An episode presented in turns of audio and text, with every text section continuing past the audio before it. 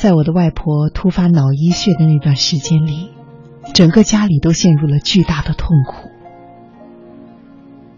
我去医院看望她的时候，她的身上已经布满了管子。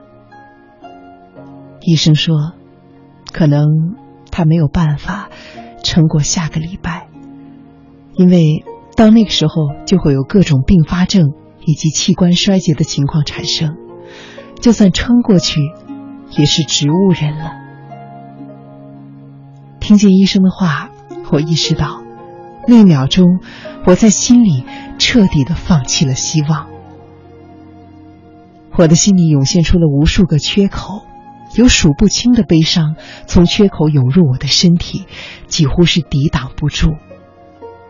那段日子，不仅是我，也是我们这个家庭最最猝不及防的日子。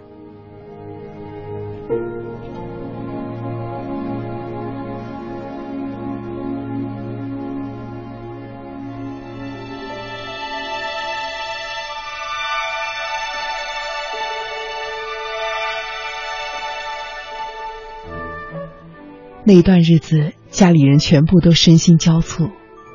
母亲呢，请假在医院陪护，每天只睡三个小时，能够在躺椅上闭着眼睛休息，就已经是极大的奢侈了。外公的身体原本就不好，情绪低落，守着空落落的家，每天提心吊胆，害怕接电话，怕医院传来不好的消息。他整个人都瘦了一大圈儿。走路打飘，站不稳，似乎被风一吹就会倒下。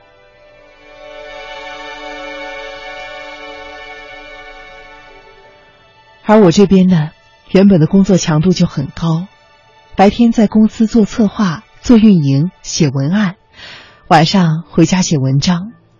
那段时间，我还在为一家影视公司写网剧的剧本。双休日要从上海赶到北京，参加编剧相关的论坛和活动。而外婆住院之后，这些事情我全都不想管了。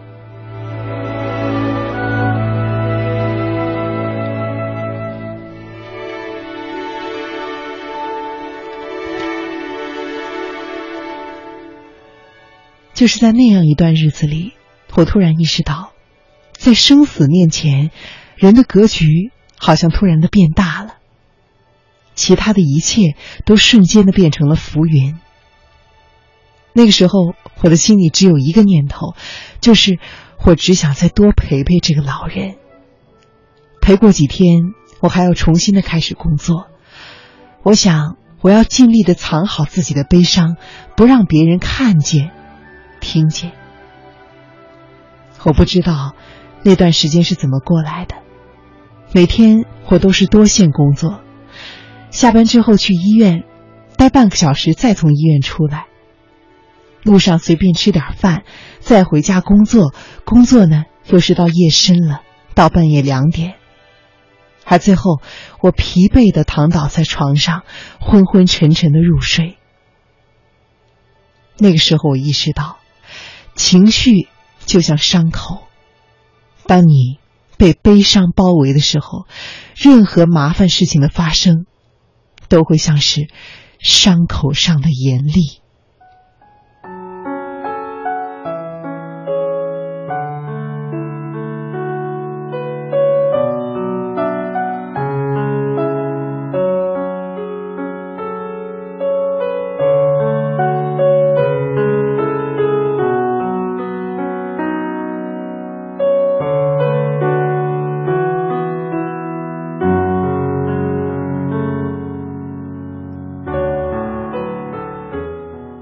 有一天在下班的时候，我突然发现我的电瓶车被撬了，窃贼偷走了我的电瓶。这辆车呢，是我上个月才新买的。我几乎是带着满腔的愤怒冲进了车库管理员的办公室，和他们吵了一架。我斥责他们，而他们推卸责任。恍惚间，我以为管理员和窃贼是一伙儿的。后来，我只好先去公司附近的车行新买了一个电瓶装上，同时报了警。警察开着车来车行把我接走。进了警局，开始笔录。警察问了我一些问题，我一一的回答。而在笔录的过程中，我收到了母亲的电话，她说外婆的情况很不稳定，让我赶紧的去医院看看。我说好。而那个时候，我的心再度的落入了深渊。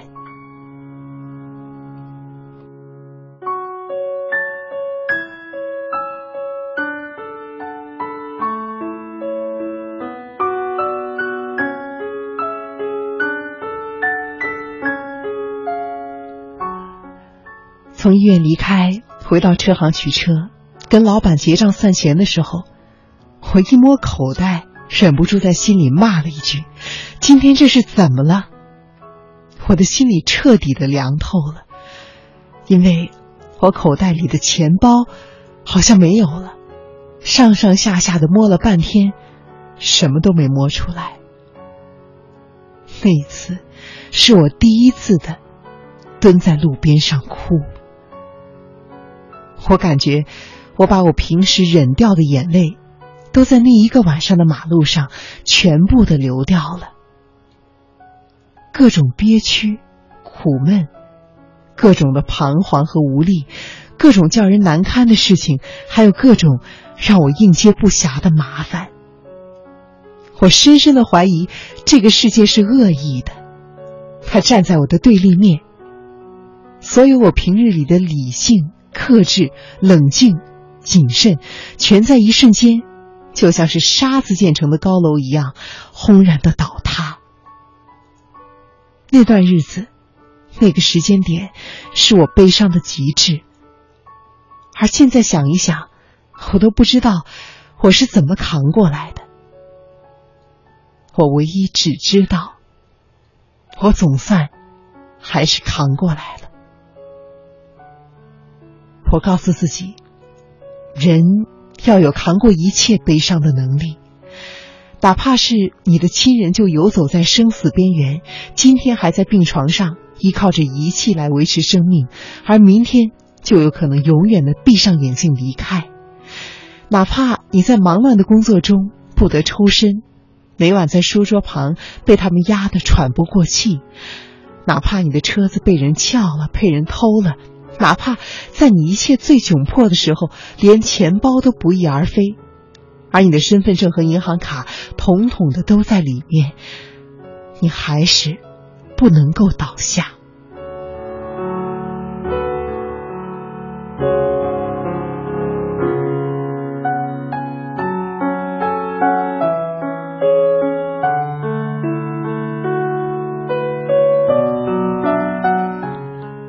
而那一晚，第一次蹲在路边哭之后，我慢慢的站了起来。也正是在那个晚上，我意识到，如果你自己不站起来，没有人会拉你起来。而后来，从更多的朋友的生活中，我逐渐的明白了一个道理，就是这个世界其实不是恶意的，当然，它也不是善意的。真相是，这个世界其实是无意的。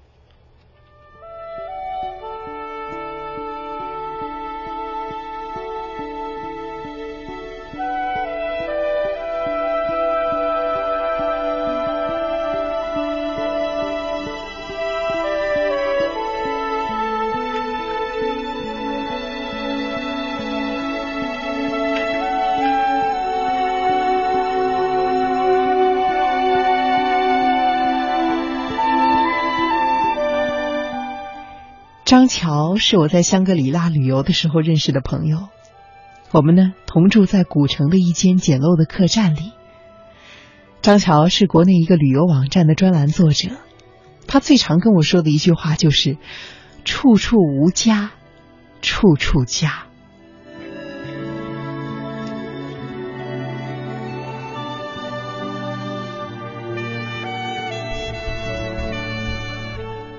后来我才知道，是一个没有家的人。那天半夜，我被虫子咬的睡不着，起床呢准备倒一杯水，看见张乔坐在窗台上抽烟，三言两语我们就聊了起来。我问他：“哎，你是不是一年大部分的时间都在旅游啊？”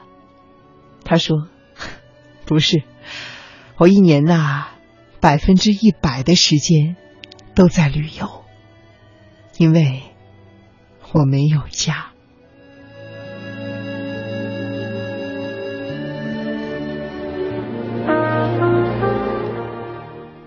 张乔十七岁的时候，他的母亲就过世了。从那以后，他们家就剩了他和他的父亲。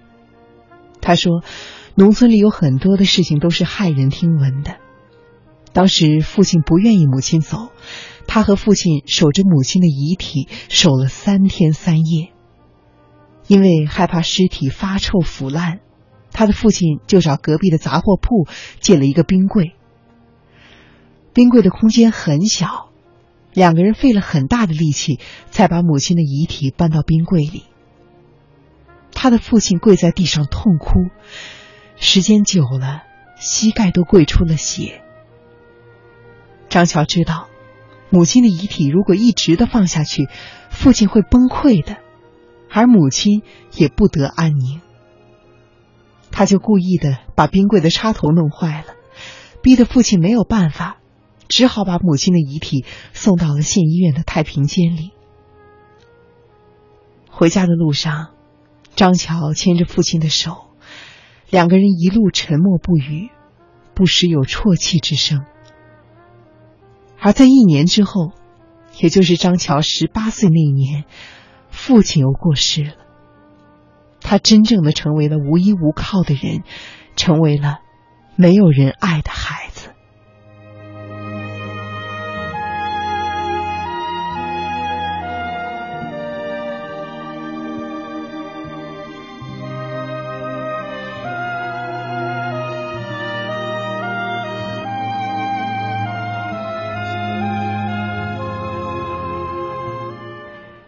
一年之内，双亲相继离世。他在家门口的河边上大哭了半天，然后终于做出了一个决定。他把房子卖给了隔壁杂货铺的老板，然后一个人离开村子，到北京来打拼了。张乔一边抽烟，一边说着自己的故事，有的时候甚至是摇头晃脑的笑笑，就好像。这些故事从来没有发生在他的身上一样。我问他，在人生最最痛苦、最最灰暗的时候，你是怎么扛过去的？他说：“打工挣钱，拼了命的工作，不断的给自己找工作。最夸张的时候，我一天同时干六份工作，实在受不了就痛哭一场。”最好是把身体里的水分全部哭完，然后该干嘛干嘛。他吐了一个烟圈，又补充道：“扛不过去也要扛。”最后你发现，生活本来就是没有商量的，不讲道理的。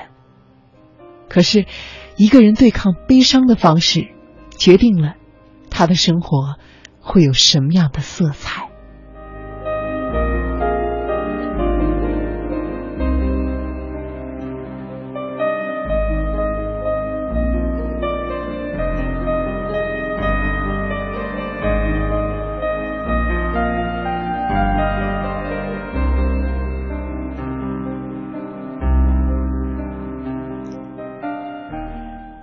德伯格呢，是前一阵的热播剧《欢乐颂》里安迪的原型，他也是 Facebook 的首是首席运行官，是全世界最最年轻的十亿级女富豪。我曾经看过她在伯克利的演讲，她分享了她在生活中学到的东西，尤其是关于死亡，关于她丈夫的离世。她在演讲中曾经这样说道。在那之后的好几个月，在那之后的很多时候，我感觉我自己都要被悲痛来吞噬了。那是一种填满你的心脏、你的肺，限制你思考，甚至让你没有办法呼吸的空虚。丈夫的离去深深的改变了我。我知道了悲伤的深度和痛失挚爱的残酷，但是同时我也领悟到，当一个人的生活沉入谷底，你可以反击，来冲破表层的障碍，再一次的呼吸。我也认识到，当我面对着无边无际的空虚，又或者当我面临着任何挑战，我可以选择的是过快乐的和有意义的人生。当我扛过悲伤的时候，我才能够体会到桑德伯格说的这句话。这句话不是鸡汤，也不是毫无意义的励志语言，他说的，就是一种真实的感受。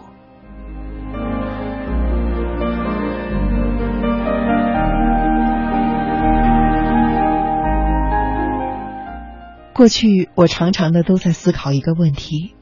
生活的本质是悲伤的吗？想了很久很久，我才有勇气给出回答。恐怕是的。时间在流动，站在整个人生的角度来看，人嘛，总是由盛而衰。尤其是岁月岁数越大，越会珍惜那种夕阳式的美妙，也能够越懂那种黄昏式的悲凉。朋友会分离，爱人会走散，亲人会离开，这些让人不愿直面的真相，却总是那么真切的存在着。既然是客观存在，那么我们唯一能做的，就是知道，并且去认清它，然后就是过去。我不是要鼓励你成为一名彻头彻尾的悲观主义者。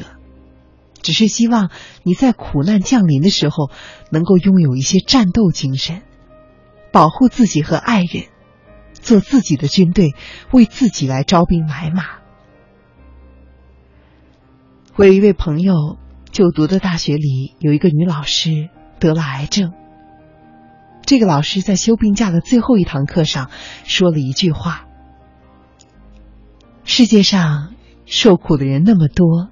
”为什么不能够是我呢？后来经历了长达一年的治疗，他终于的出院了。